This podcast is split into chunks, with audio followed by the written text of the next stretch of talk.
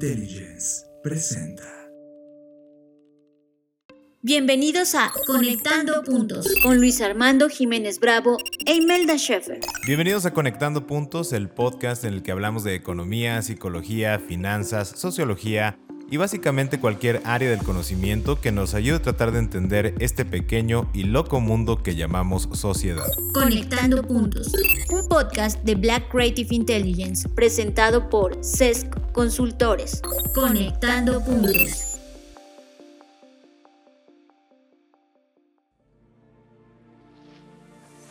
Bienvenidos queridos amigos y escuchas a esta nueva emisión. Yo soy Luis Armando Jiménez Bravo y como siempre me acompaña mi socia Imelda Sheffer. ¿Cómo te encuentras Imelda? Muy bien, muchas gracias y bienvenidos a todos. Y en el episodio de hoy vamos a hablar un poco sobre cripto. Tenemos algunas noticias sobre este tema, pero antes de pasar a esa sección nos gustaría compartirles un error de percepción que se tiene y luego los conceptos de plataforma de broker y plataforma exchange para justamente entender dichas noticias, ya que es importante que comprendamos este mundo. No tiene que ver si quieren o no entrar en esta aventura de los criptos, sino que es necesario comprender lo que está pasando. Primeramente les comparto que Luis está tomando un curso sobre este tema y algo me llamó mucho la atención. Escuché que hay personas que dicen que el mundo del cripto es un esquema Ponzi o estafa piramidal. Bueno, en ese momento en mi mente dije, no creo que sea general, o sea, no puede haber tantas personas que piensen eso, debe ser como algo muy particular. Pero cuando estaba haciendo investigaciones me topé en la página de Bitso, una de las preguntas que tienen en su FAQ tiene que ver de cómo identificar este tipo de estafa. Y claro, bueno, pues ahí cambió mi pensamiento y sí me confirmó que es una percepción común. Entonces, no vamos a explicar todo el concepto, pero lo que quiero compartir es lo siguiente. El esquema Ponzi es una forma de estafa y las criptos, al igual que cualquier moneda de cualquier lugar, puede ser el medio para realizar la estafa o cualquier acto ilícito. Las criptos no son en sí mismas una estafa Ponzi. Con esto que comentas, es como si dijéramos que el dólar es una estafa Ponzi, ¿no? O el peso mexicano o cualquier moneda. O decir, eh, los automóviles son una estafa Ponzi. O sea, el bien en sí mismo no representa la estafa, sino la manera de interacción y como dices, es el medio. Puede hacerse en dólares, en pesos, con bienes, con casas, con lo que sea. No tiene nada que ver hablar el tipo de bien con el modelo o el esquema de estafa. Así es, y como realmente me, movió mucho el hecho de que se podía tener ese tipo de confusiones por el cual dije, bueno, vamos a hablar tantito de ello. Bueno, ahora vamos a hablar sobre la diferencia entre plataforma de broker y plataforma exchange, porque es la base para saber seleccionar con cuál nos podemos sentir más cómodos y tiene que ver con las noticias que compartiremos más adelante. Tuvimos una plática con nuestro socio Eduardo Granados, quien nos dio una explicación y analogía que nos encantó. Y así va. Un exchange es el lugar donde se realizan las transacciones y un broker es quien se encarga de hacer las transacciones por ti dependiendo de tu solicitud. Esto es si tienes un precio de compra-venta en el cual te quieres mantener. Ahora nos vamos a la analogía que nos hizo y sinceramente a nosotros nos encantó y esperemos que les quede ah, tan claro como nos quedó a nosotros. Imaginen una placita con varios restaurantes, donde puedes comprar y vender. Ese lugar es la plataforma Exchange. Tú puedes entrar sin identificación oficial, ir a cada lugar y en cada punto hacer negociaciones de compra y venta realizar o recibir pagos porque pues tú tienes ahí la cartera, entonces tú te andas moviendo. Ahora, imaginemos que llegas y directamente te sientas en una mesa y llega un mesero con todos los menús de todos los restaurantes.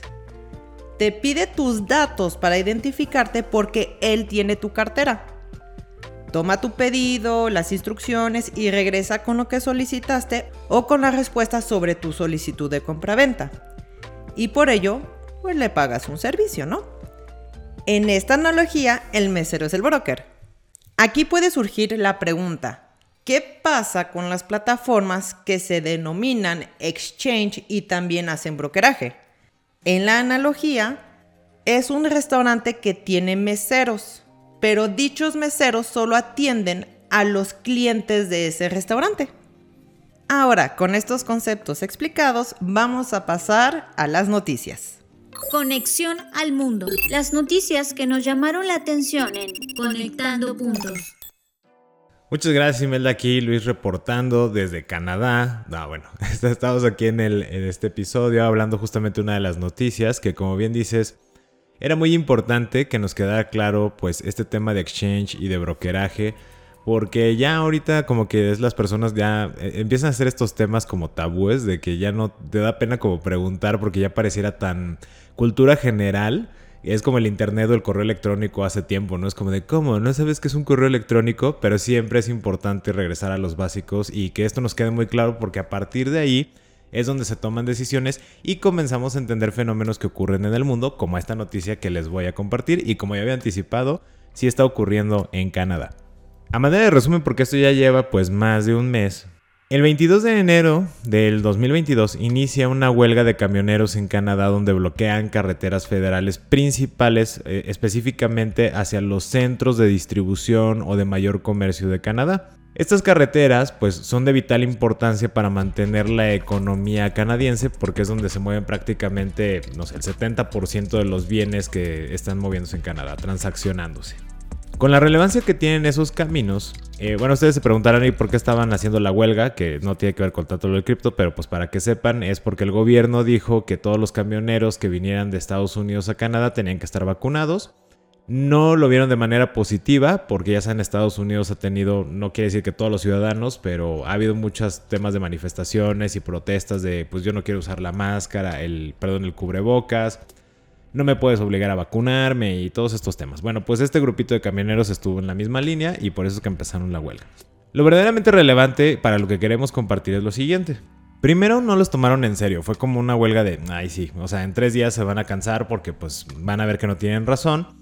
Y la manera por la que pensaba esto el gobierno es justamente que más del 90% de acuerdo a sus conteos de los camioneros ya están vacunados en Canadá. Entonces decían, ay, pues que es una minoría de camioneros, si ya más del 90% está vacunado, pues como que esto no va a durar mucho, ¿no? Pero sorpresa, sí empezaron a pasar los días y empezaron a pasar las semanas y entonces dijeron, ah caray, esto ya no está muy bien. Entonces el gobierno emitió una alerta nacional justamente porque empezaron a hacer este movimiento los camioneros. Como no estaban trabajando, pues necesitaban dinero y abrieron en GoFundMe una campaña de recaudación. GoFundMe es una plataforma de crowdfunding o fondeo colectivo donde justamente los canadienses empezaron a mandarles dinero, ¿no? Y habían juntado casi 8 millones de dólares, eran 7.8 millones de dólares y entonces cuando se emite la alerta nacional el gobierno le dice a GoFundMe, hey, párale a tu carrito, ya no estás apoyando a estos fulanos. Y GoFundMe dijo, bueno, sí, me estoy de acuerdo, voy a parar la campaña de recaudación y voy a reembolsar a todas las personas que dieron sus recursos porque el primero la aceptamos creyendo que esto era una huelga pacífica, pero ya estamos viendo como que se está yendo a otros temas, entonces ya no lo queremos apoyar. A partir de ahí se mueven a otra plataforma de fondeo colectivo que se llama Gibbs Go, que es una plataforma, eh, bueno, ellos lo que aducen mucho es que es una plataforma cristiana, donde pues el dinero no es lo relevante, que buscan apoyar a personas de todo el mundo. Ahorita, por ejemplo, traen campañas de apoyo a Ucrania, etc. Bueno, esta de Gibbs Go está ubicada en los Estados Unidos. Cuando se emite la alerta nacional en Canadá, pues la Suprema Corte emite lo que es una orden judicial meriva. Técnicamente una orden judicial meriva significa un eh, congelamiento de activos, determinación de ubicación, naturaleza, existencia de los activos y también eh, identificación de los usuarios o de quienes tienen esos activos. Esa se utiliza mucho, por ejemplo, en los bancos para, oye, tengo miedo de que esta persona que estamos investigando durante un determinado proceso judicial, pues se fugue del país o vacía sus cuentas o ya no lo encontremos y no podamos terminar. Y como este tema de presión a los camioneros está vivo, pues decían, vamos a congelarle los fondos. Gibson Go les dijo, pues con permisa, pero no puedes porque yo estoy en Estados Unidos y tú no tienes jurisdicción sobre lo que yo hago. Además, nosotros sí eh, promovemos las campañas, pero los fondos pasan directamente a los beneficiarios. Nosotros no intermediamos nada. Únicamente eh, generamos la campaña, digamos, de publicidad, de comunicación y planteamos los medios transaccionales, pero nosotros no sabemos a dónde van. O sea, si así la persona quiere donar, le cae directamente a la otra persona. No pasa en ningún momento a través de cuentas bancarias de Gibbs Go. Con eso dicho, pues el gobierno canadiense dijo, ah, no, pues vamos a apretarlos más. Entonces pidieron a todos los bancos que empezaran a congelar cuentas de los camioneros que tienen ubicados, de los líderes, o se empezaron a cerrar la pinza. Ante esta situación, se movieron al tema de cripto, porque decían, ok, si ya no puedo usar los bancos, si ya no puedo hacer fondo colectivo en dólar canadiense o la moneda que fuera dólares, pues entonces nos vamos a ir a los criptoactivos o criptomonedas. Y en ese sentido empezaron a usar una plataforma que se llama Nonchok. Nonchok es un software de autocustodia de activos digitales. Y esto es bien interesante por lo siguiente. Cuando se entera el gobierno canadiense que Nonchok estaba moviendo, o sea, bueno, era el como para ellos el intermediario facilitador del fondeo de esta huelga de camioneros, le mandan su respectiva orden judicial Meriva, donde le dicen, oye, tienes que congelar los activos y tienes que evitar que los muevan y me tienes que decir dónde están y todo este rollo. Lo más potente de este tema fue la respuesta que le enviaron por correo electrónico a la Suprema Corte de Canadá diciendo lo siguiente. Querida Suprema Corte de Justicia de Canadá, nosotros no somos un intermediario de custodia financiero, somos un proveedor de software. Nuestro software sirve para que las personas hagan una autocustodia de sus activos digitales. En consecuencia, no podemos congelar activos, no podemos prevenir que los muevan y no podemos determinar su existencia, naturaleza, valor o ubicación ni de los usuarios ni de esos activos. Y aquí es donde viene la frase matona, queridos amigos. Cierren el correo diciendo, si le vamos a pedir por favor que busque cómo funcionan los servicios de autocustodia y de llaves privadas. Porque cuando el dólar canadiense pierda todo su valor, aquí también estaremos para servirle a usted. Que tenga un lindo día. Y eso fue como de ¡pum! ¿No? O sea, ¿qué acaba de pasar aquí? Bueno, refleja dos cosas. Número uno, el tema de cripto está totalmente ajeno a los gobiernos. Y lo más preocupante es que ni siquiera los gobiernos entienden realmente cómo están funcionando estas plataformas. Por eso nos dimos el tiempo de clarificar los conceptos del exchange y del brokeraje. Cuando un gobierno cree que puede tener injerencia sobre una empresa por el hecho de que está constituida o porque tiene un domicilio, etc. y que puede intervenir sus actividades sin realmente entender su modelo de negocio, esto es riesgoso, amigos. Porque le va a pedir que haga cosas, que no haga cosas o que deje de hacer cosas que ni siquiera tienen nada que ver con su modelo de negocio. Voy a vulgarizar mucho la situación. Es como si al cuate que vende tacos o vende tortas en una esquina le dijeran, ya no puedes venderle gasolina a los camioneros. Y es como de, ah, yo ni siquiera me dedico a eso. Yo vendo tacos y tortas. O sea, ¿qué, ¿qué onda con la gasolina? Yo no soy una gasolinera. Imagínense lo riesgoso y lo penoso el hecho de que quien está encargado de ejercer el tema de judicial, la parte de justicia, en este caso en Canadá, pero pues en todo el mundo anda más menos en las mismas, tan no dominan el tema, tan ni siquiera distinguen lo que es un exchange de un brokeraje, que fácilmente dijeron, ah, es una empresa, ten, mándale la orden y nos van a tener que hacer caso porque somos la ley. Híjole, ¿qué crees que no? Porque lo que tú me pides es imposible de hacer y nadie está obligado a lo imposible. Por diseño yo no funciono de la manera como tú crees que yo funciono. Y ese cierre que le dio la vuelta al mundo ese correo de, si te pido que por favor busques cómo funciona esto, creo que es la reflexión más fuerte que nos deja esta noticia del mundo respecto de Canadá y en el uso y el alcance que está teniendo cripto y cómo está poniendo de cabeza a muchos gobiernos. Sí, como dices Luis, por eso queríamos como ponerlo claro, porque en este caso es una plataforma exchange. Entonces, como decíamos con la analogía, es de, ah, ¿sabes qué? Pásame toda la información sobre la gente que pasó este, en esta placita y agarraron que en cada restaurante. Es de, pues no sé. O sea, yo no me encargué de hacer el pedido por cada quien. Cada quien entró, se sirvió y le hizo como quisiera. O sea, no tengo manera de darte todo ese tipo de información. Entonces, por eso es importante que tuviéramos esos conceptos claros y con las noticias que vayan surgiendo entendamos cuáles son las limitaciones que, que se pueden dar por el tipo de plataforma que existe. Bueno, ahora vámonos a la siguiente noticia. Esta la vi en la página de Crypt y esta ya es más reciente. El presidente de Estados Unidos, Joe Biden, acaba de firmar una orden ejecutiva para establecer una estrategia para regular los criptoactivos. Esto es, que las instituciones federales se pongan a pensar rápidamente sobre este tema y hagan sus propuestas. De hecho, ya hay algunos senadores que están trabajando en un proyecto de ley que permita que sea más fácil verificar la identidad de los clientes y transferencias a wallets privadas. Pero todo esto viene por la guerra Rusia-Ucrania, porque varios países están utilizando lo que se le llama guerra financiera. Esto es que, bueno, les ponen sanciones, que le quitaron la opción de utilizar el SWIFT y otras medidas. Pero claro, tienen la preocupación de que Rusia pueda evadir las sanciones con las criptomonedas. Y les quiero compartir que lo que me molesta de esto es que este tema ah, ya lleva mucho tiempo. Y los gobiernos siempre han estado como en dos posturas, bueno, así yo lo he visto. Es de o no le entramos o luego lo vemos. Y ahora siento que van a estar haciendo las cosas de manera rápida y sinceramente quién sabe si la hagan bien.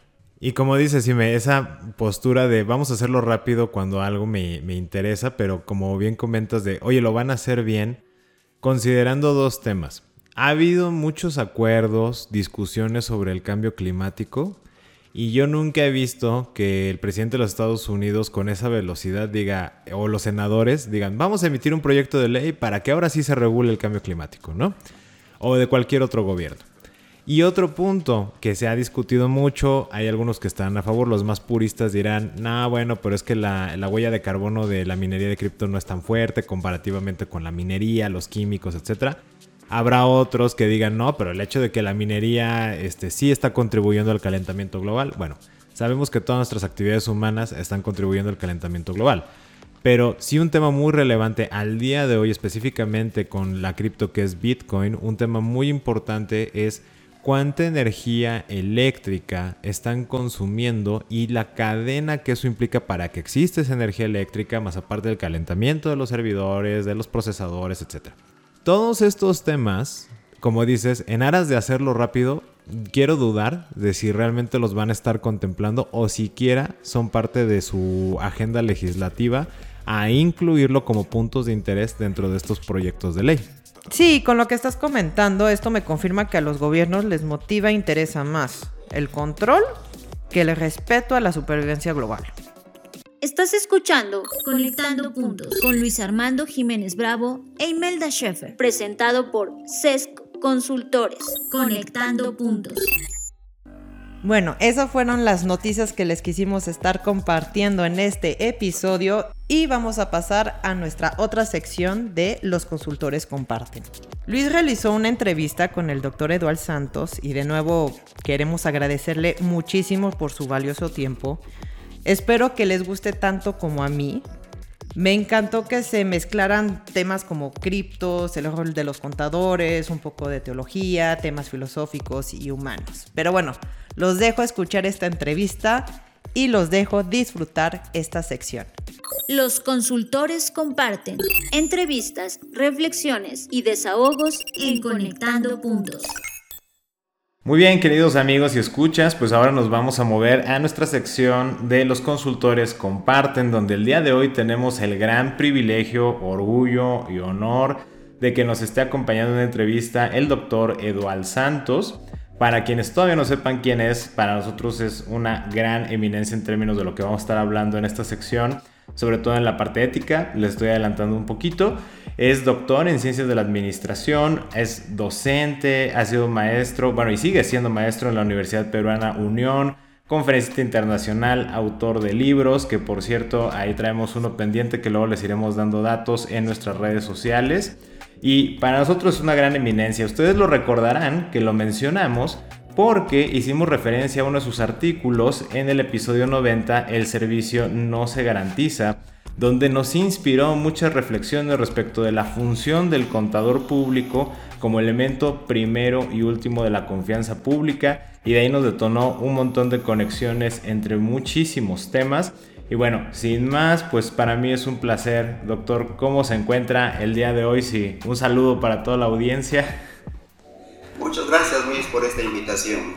Te agradezco a ti y a Imelda también por considerarme para este momento tan interesante. Un saludo muy especial a todos los oyentes de este podcast y deseo que esta charla pueda ser de mucha utilidad en su desarrollo profesional. Muchísimas gracias, doctor. Pues bien, vamos entonces a abordar, queridos amigos, nuestro tema hoy en los consultores comparten.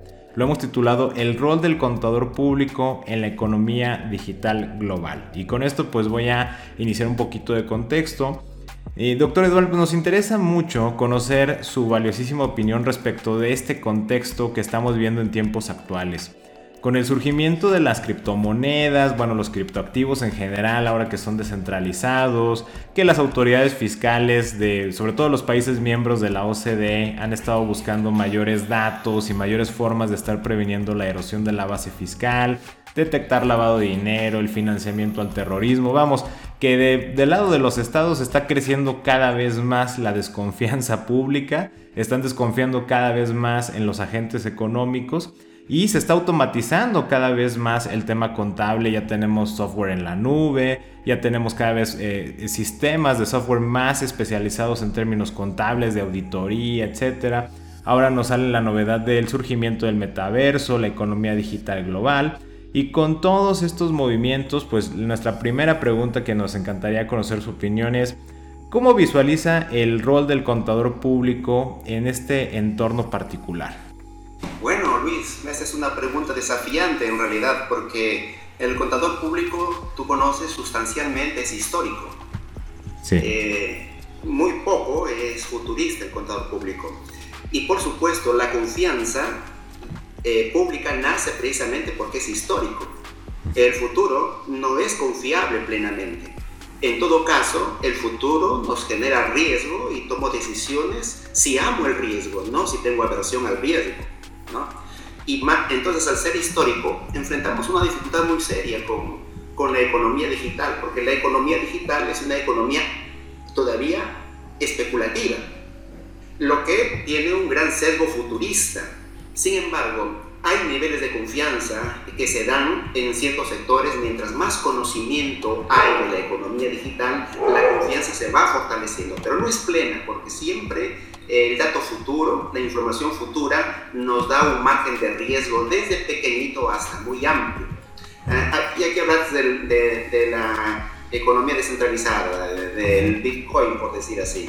Es, es, cierto, es una realidad que existe, pero antes de mencionar algunas cosas, quiero decirte que la tecnología está demasiado acelerada, que camina demasiado rápido, y en esa rapidez los contadores nos quedamos especialmente el contador financiero, ¿no? el auditor financiero, nos quedamos porque eh, nuestra propia disciplina de generación de confianza requiere que nosotros marchemos al son y al paso del público, no tanto de la tecnología, al son, al paso del público.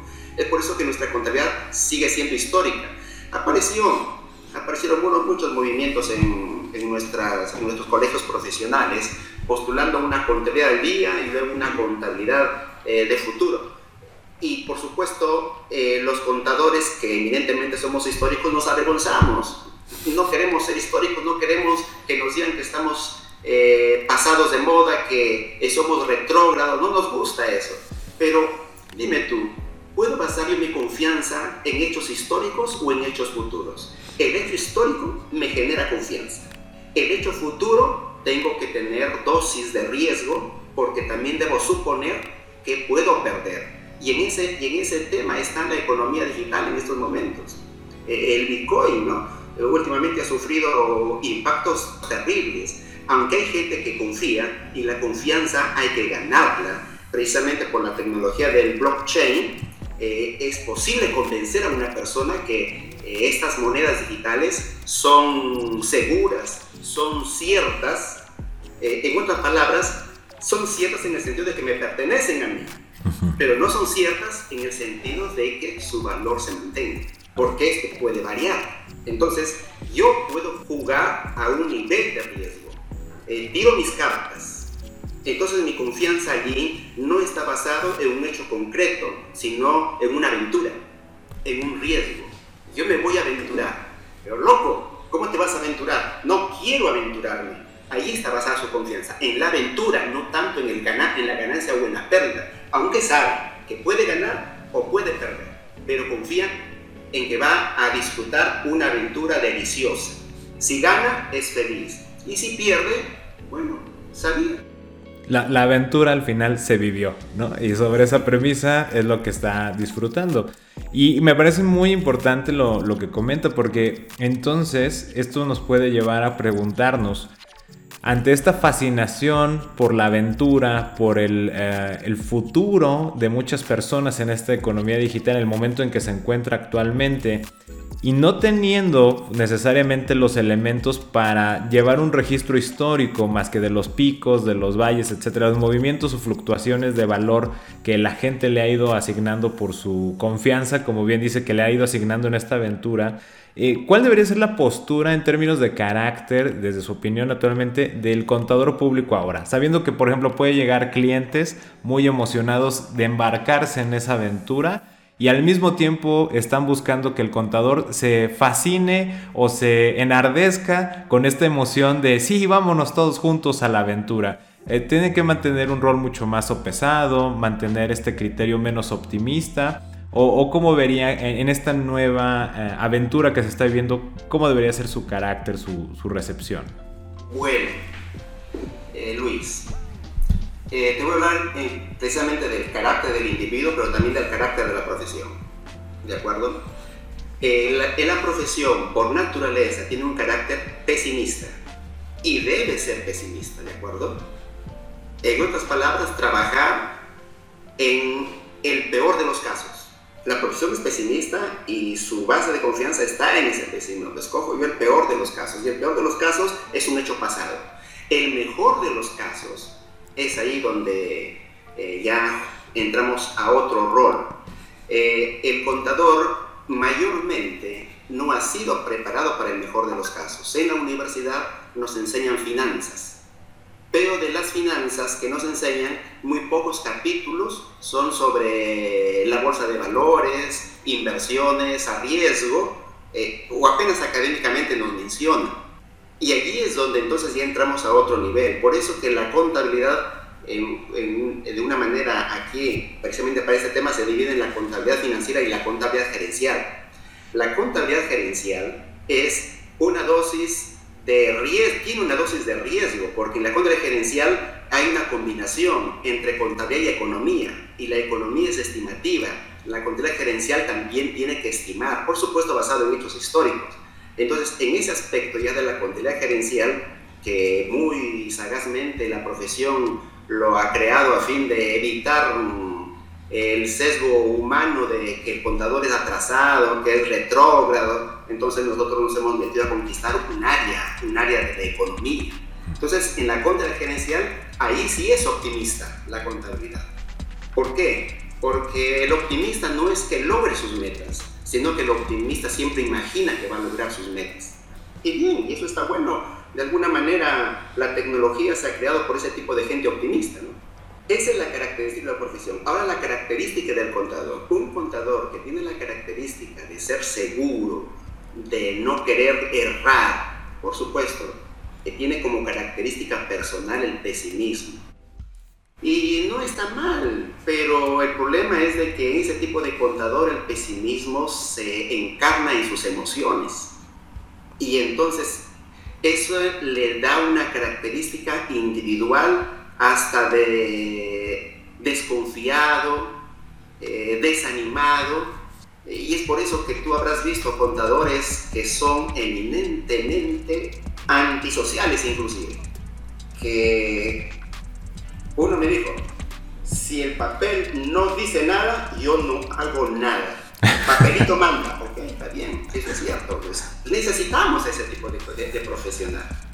Pero en el otro lado, del contador gerencial que, que, que, le, que ama el riesgo, que, que, quiere hacer cosas venturosas, ese sí tiene una característica personal que es el optimismo. Ese, ese contador es el común, el que habla, el que hasta es poeta, el que te convence, el que ve el mañana iluminado, por supuesto, pero al ser contador no es torpe con su optimismo. El optimismo debe tener un límite y el contador lo tiene es prácticamente un especialista en finanzas, ¿no? Y, el, contador lo tiene, ¿por qué? Porque si bien es cierto que vamos a arriesgar, pero vamos a calcular, de todos modos.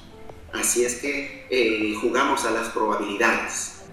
Es y eso debe entenderlo, el cliente debe tenerlo seguro. Aquí estamos nosotros aventurando.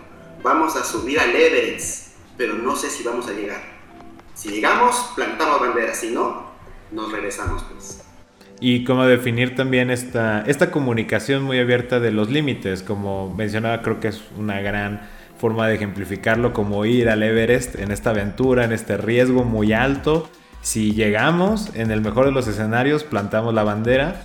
Y también entonces la actitud que, va viviendo la parte contable es ir definiendo a través de estimaciones, de cálculos, que no puede dejar de hacerlo, como ahora nos, nos recalca y creo que es muy preciso el ir definiendo como, oye, a tantos metros de altura, si vemos que no, o se está acabando esto, o están cambiando las condiciones, nos vamos para atrás. Pero bueno, si avanzamos de aquí, nos vamos al siguiente nivel y así sucesivamente.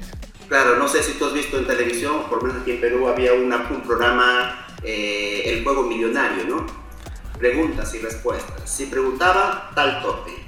Otra respuesta, tal tope. Otra respuesta buena, tal tope. Pero a cada paso le decía, si usted decide no participar con la siguiente pregunta, le damos tanto. Pero si usted participa y no responde la siguiente, lo pierde todo. Decida usted.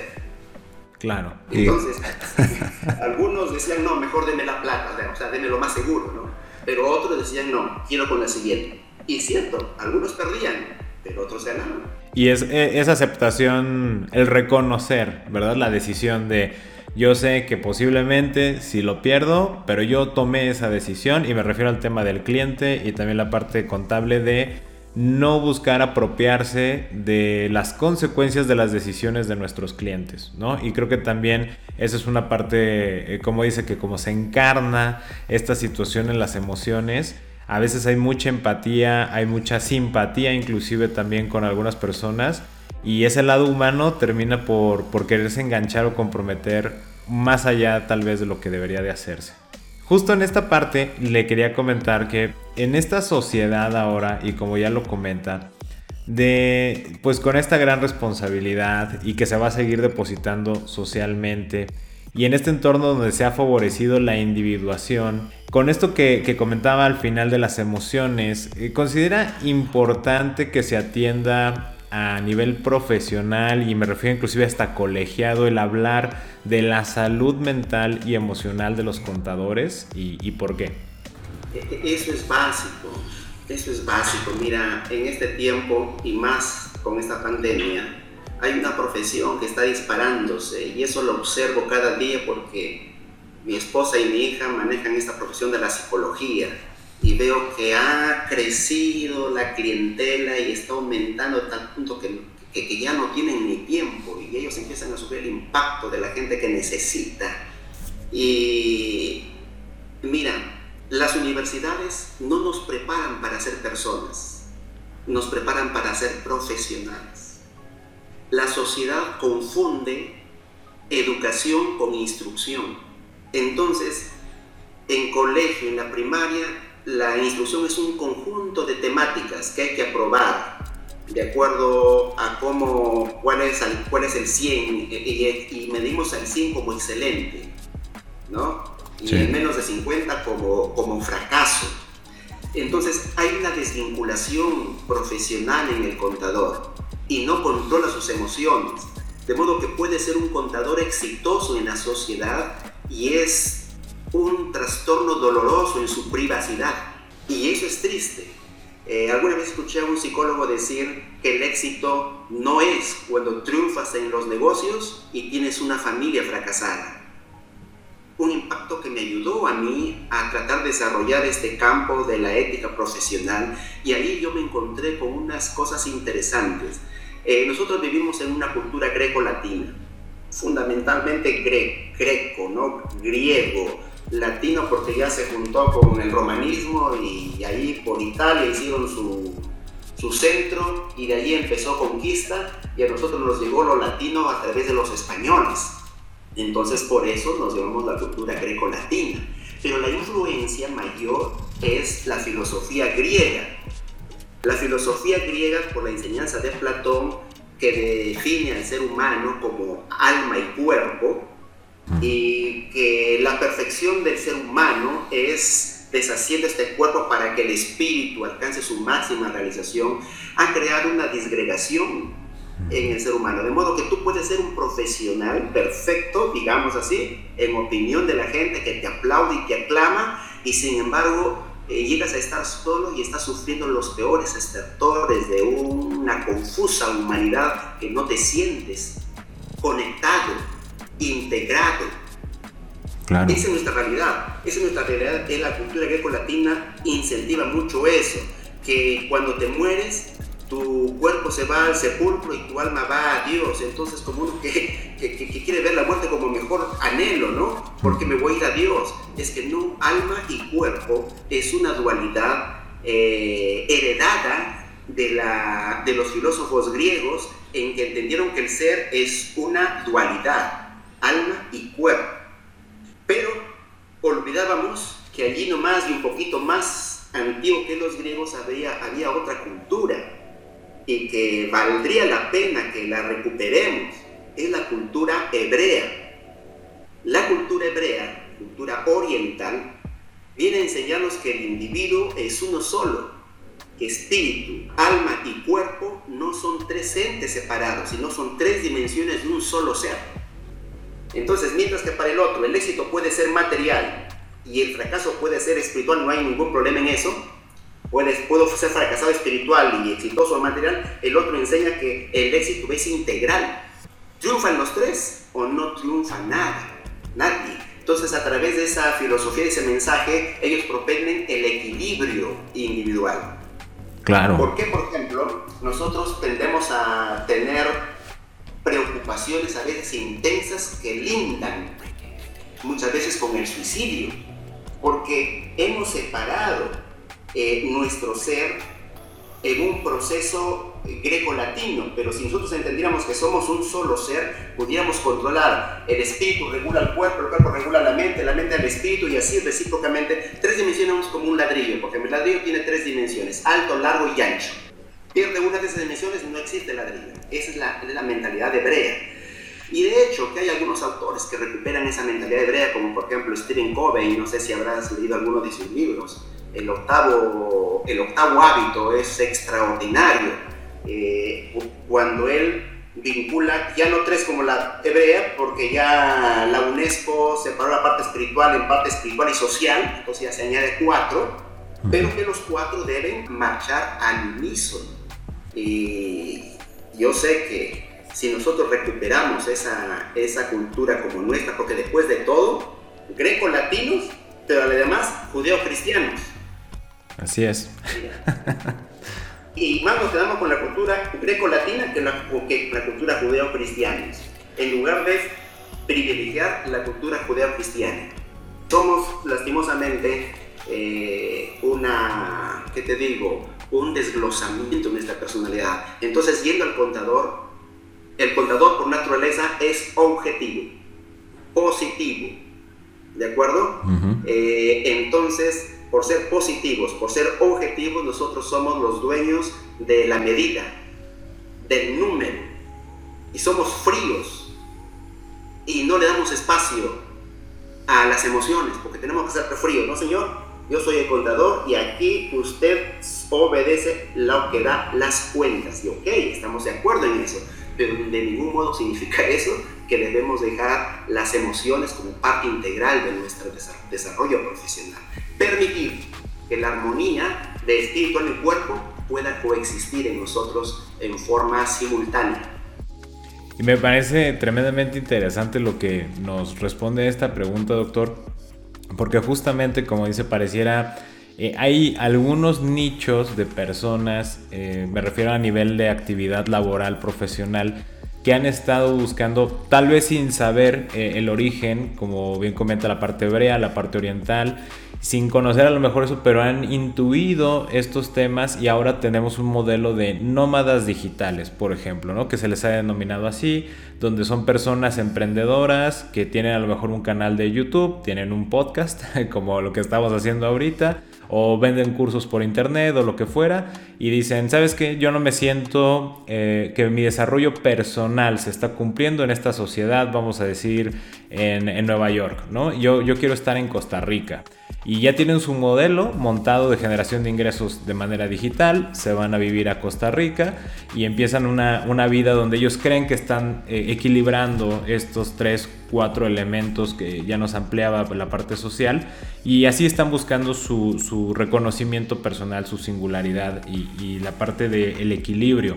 Y esto me, me, deja el tema de, bueno, en el tema del contador, eh, veremos algún día que tengamos profesionales nómadas en el sentido de, bueno, yo soy contador, por ejemplo, en México, pero ¿sabes qué? México como que no me, no, me permite mi desarrollo personal, yo me sentiría más cómodo en Noruega, por ejemplo, ¿no?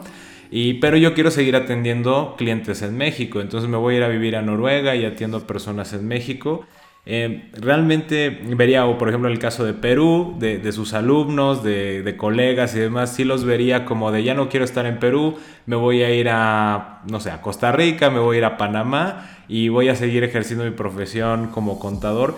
Sí lo, lo vería en este momento y de esta manera tan, tan general, la vería posible, esa desconexión que puede tener la profesión contable de la territorialidad, sí, sí la vería posible. Claro, mira, eh, y precisamente ahí recalcamos más el tema de la individuación, que Carl Jung lo trata, otros también, pero Carl Jung nos llega con más frecuencia a nosotros, ¿no? Que prácticamente reconocer la autonomía del ser, ¿no? No quiero decir desvincularlo totalmente de otras influencias, pero sí en el sentido de asignarme mi valor, de reconocerme como individuo con derecho a vivir, con derecho a disfrutar. ¿No? Hace poco el domingo mi hijo viajó de retorno a Costa Rica, pues él pasó aquí tres meses y medio trabajando, pero para, para una empresa en, Estados Unidos, pero que él reside en Costa Rica y lo pasó feliz. Y nosotros lo pasamos feliz. Y él nos dice, mira, el próximo, eh, por mi próximo viaje quiero que sea a Ecuador y después de Ecuador quiero viajar a Europa y de ahí, de ahí, seguir. Porque su, su, su deseo él o digamos de su individuación, él ha reconocido su ser y su naturaleza es estar viajando. Mira, con la tecnología, el contador, por más cuadriculado que sea, tiene toditas las posibilidades abiertas, porque la tecnología lo hace posible. Y hoy día, bueno, no quiero decir esto, pero gracias a la pandemia nos hemos tecnologizado la mayoría. Es verdad, es verdad, y, y como dice es una situación inclusive que ya trasciende a la profesión. Vamos, ¿qué quiero mencionar con esto? A lo mejor alguien que nos escuche, que esté estudiando contabilidad o que esté recién egresado y que de alguna manera haya adoptado el paradigma de que tiene que estar en un despacho contable, no sé, en una oficina o pegado a la computadora durante mucho tiempo en un lugar fijo ya depende no solo de, no es la profesión, sino es la cultura laboral y también es un tema personal de reconocer, pues, oye, ¿cómo siento yo mi realización personal? Como dice, puede ser viajando, puede ser eh, pasando más tiempo con familia, puede ser más tiempo, no sé, ejercitándose, una actividad cultural, eh, haciendo la docencia, por ejemplo, que es una actividad muy enriquecedora. Eh, ya cada quien lo irá reconociendo, pero el no centrarnos a que el tema viene de la profesión, no, no, no es la profesión. La, la, profesión marca reglas, pero el cómo la ejercemos ya es una decisión personal. Hasta la contabilidad, ya prácticamente nosotros tenemos la copia porque introducimos la información en, en la red y los órganos de control lo están recibiendo a prácticamente el día y ellos ya saben lo que estamos haciendo. Ya dentro de poco ya no vamos a poder escondernos de la, de la oficina de impuestos, ¿no? Claro. Porque todo va a estar controlándolo. Y es con tanta precisión que uno se queda asustado. Muchas se van a acabar los mentirosos, ¿no? Y los ladrones. Sí, caray. Es como, sabes mejor que uno a veces, ¿no? Justamente con eso. Y bueno, para ir cerrando la entrevista, que creo que cada respuesta ha sido muy, muy poderosa. Eh, me encantaría nada más abrir la, la invitación y preguntarle si no sé, si pudiera darle algún consejo a colegas contadores eh, que tienen muchas facetas de vida personal, pueden ser padres, madres, hijos, hermanos, amigos, aparte de profesionales, o que estén estudiando en este momento la carrera, desde toda su experiencia, tanto como docente profesional y, toda su formación académica y de vida, ¿qué es lo que usted les pudiera recomendar? ¿no? Y entiéndase el tema desde la experiencia, desde lo que usted ha, filtrado en su vida y, o que ha aprendido de otras personas, pues para lograr este equilibrio para el poder mantener, eh, el, condensar todo lo que hemos hablado, esta comunicación, este criterio optimista y este criterio pesimista y pues ahora con lo que viene con la tecnología, eh, ¿qué les pudiera decir? Muchas gracias Luis por esto. Apreciados colegas contadores, tenemos grandes desafíos. Fuera de, de esto hablábamos con Luis que nosotros los contadores tenemos una profesión que está muy supervigilada por la humanidad, por la sociedad. ¿Por qué? Porque nosotros somos los que expresamos la cantidad, expresamos el número, mostramos ganancias o pérdidas de una empresa y cualquier fallita la sociedad no nos perdona. Por una sencilla razón, que nosotros como sociedad grecolatina estamos muy metalizados y no queremos perder un sol. Y es ahí donde, Luis, recuerdas que te decía, fuera de cámara, que este, en el libro El Príncipe, que escribe Maquiavelo, el consejo que le da al Médici, para quien él está trabajando, le dice, mira, tu gente puede perdonarte que mates a, tu, que mates a su padre, que mates a su hijo o a su hermano, pero nunca te perdonará si tú le tocas la bolsa del dinero. Entonces, esto nos indica que precisamente por eso somos una profesión demasiado vigilada, ¿no? Porque eh, el fraude pasa siempre por las manos de un contador. Lastimosamente, si no es un contador profesional, pues no es un contable empírico, pero es un contable, porque de otro modo no se puede hacer un, fraude así nomás. la gente no sabe, la gente tiene miedo a robar, tiene que ser asesorado. Entonces, eh, bueno, te conté esto porque lo que quiero decirte es que maneja bien tu profesión, pero también recuerda que eres ser humano. Y como humano hay que vivir la vida. Vive bien con tu familia. Vive bien con tus hijos. Date tiempo para ellos. Disfruta la vida. Hay presiones, hay tensiones en la profesión. Es su naturaleza. Escogiste ser un guerrero. Es la naturaleza, la presión, la tensión. Pero si tú controlas tus emociones, eso es superable. Trata de ser feliz y si crees en Dios, qué alegría, porque eh, Dios puede ser tu mejor psicólogo a quien tú le cuentes tus peores dificultades y tus pecados más graves y ahí puedes descargarte. Es una ayuda muy buena. Es mi deseo, apreciado colega. Muchísimas gracias, doctor. Qué hermosas palabras y qué atinadas. Y creo que condensan eh, muchísima sabiduría que hay que reflexionarlas. Eh, la ventaja de este formato del podcast es que lo van a poder escuchar tantas veces necesiten para poderlo reflexionar, queridos amigos, queridos escuchas. Y bueno, con esto agradecemos al doctor Edual y terminamos nuestra sección de los consultores comparten. Nuevamente muchas gracias doctor y que sea un gran día. Gracias a ti. Esperamos tus mensajes a través de nuestra página de Facebook arroba SESC Consultores. Esto es arroba SESC Consultores. O por correo electrónico a través de nuestra página de internet www.sesc.com.mx. Después de esta entrevista, queridos escuchas, me gustaría aprovechar este breve espacio para compartirles las preguntas y reflexiones que nos quedaron. Luis, me encantaría saber cómo te sentiste después de hablar con esta eminencia. Definitivamente, y mis queridos amigos, el conversar con el doctor Edual Santos ha, sido una experiencia realmente maravillosa. Por dos razones. Primera porque es una experiencia que nos comparte de un contexto internacional o diferente a México y vemos que coincidimos mucho en aspectos de cómo estamos viendo la profesión contable. O sea, es como de, pues no importa dónde estés, parece que es lo mismo.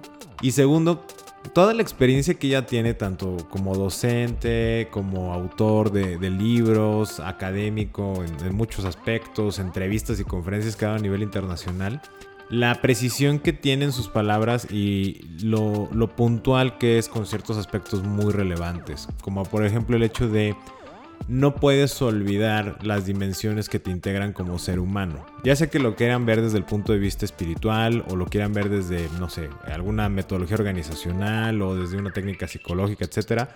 Pero es una realidad que luego olvidamos. Es eh, si están en fricción las diferentes dimensiones de tu vida, va a llegar un momento en que entras en un conflicto porque alguna va a querer dominar a la otra y de ese dominio pues te crea una crisis esa crisis busca limpiarte, ¿no? Es como de, a ver, defínete, o la cambias, eh, esta situación, esta dimensión como la estás ejerciendo, o aquí va a doler algo, ¿no? Va, va, a arder una situación. Y creo que es algo que tenemos que reflexionar mucho, que no es para hacer un spoiler, pero ya en algunos episodios posteriores estaremos hablando de todo esto ya más aterrizado como episodio en este aspecto de cómo ser integral o cómo estamos buscando ser integrales como seres humanos y profesionales.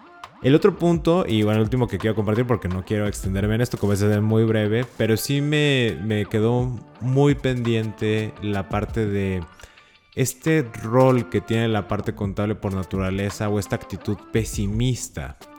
Y yo sí quiero invitar a todos mis colegas, eh, contadores, contadoras y también inclusive abogados, eh, inclusive docentes, consultores, etcétera, que la naturaleza de su servicio sea abocarse al pesimismo porque tienen que tomar decisiones en el cual la orientación es mitigar los riesgos, que sí tengan mucha alerta y mucho cuidado de que esa actitud o esa forma de pensar no inunde todas las áreas de su vida. Que el pesimismo tengamos esa capacidad de separar los roles de nuestra existencia y saber en qué momento asumir una cierta actitud para cada rol y no permitir que nos absorba al 100%. O sea, que no por el hecho de que estemos trabajando y en ese momento en particular tengamos que tener esa actitud pesimista o menos optimista, depende de que les haga menos ruido, significa que la tengamos que generalizar a todos y cada uno de los aspectos de nuestra vida. Nuestra relación de pareja, con nuestros hijos, con nuestros padres, con nuestros amigos, con nuestras vacaciones, con eh, nuestro entretenimiento, nuestras mascotas, pues básicamente con nuestro autocuidado. Y eso es realmente lo que a mí me sigue quedando pendiente, el hecho de a veces es muy fácil perdernos en eso, en esa actitud, porque la repetimos tanto, porque hay que sacar algunas situaciones pendientes que se nos olvida como separar esa parte o ser conscientes de hacer un cambio de clic en, la actitud, ¿no? Como si le dieras la vueltita a los moods y es como, ya no estás en esa actitud, cámbiate, ¿no? Porque cada aspecto de tu vida se disfruta de manera distinta y para mí, esas son, fueron como las reflexiones más fuertes que, me han quedado hasta ahorita de esta entrevista con el doctor Eduardo Santos. Y a ti, dime, ¿qué, ¿qué te quedó de esta entrevista? ¿Qué preguntas, qué reflexiones nos compartes?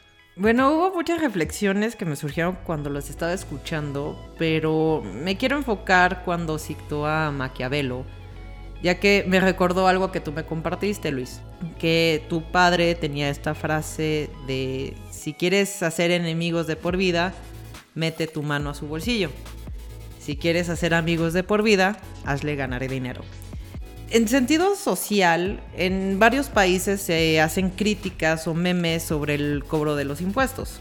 Y en la historia, los impuestos de hecho han sido justificación de rebeliones y hasta de independencias.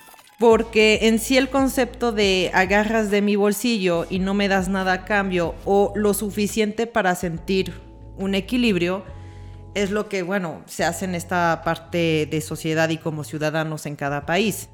Y lo conecto con lo que estábamos comentando antes con las noticias. Ahora que los gobiernos quieren o van a querer meter mano en las wallets de las criptos, ¿cómo será la reacción ciudadana? ¿Veremos acaso en el futuro una nueva revolución?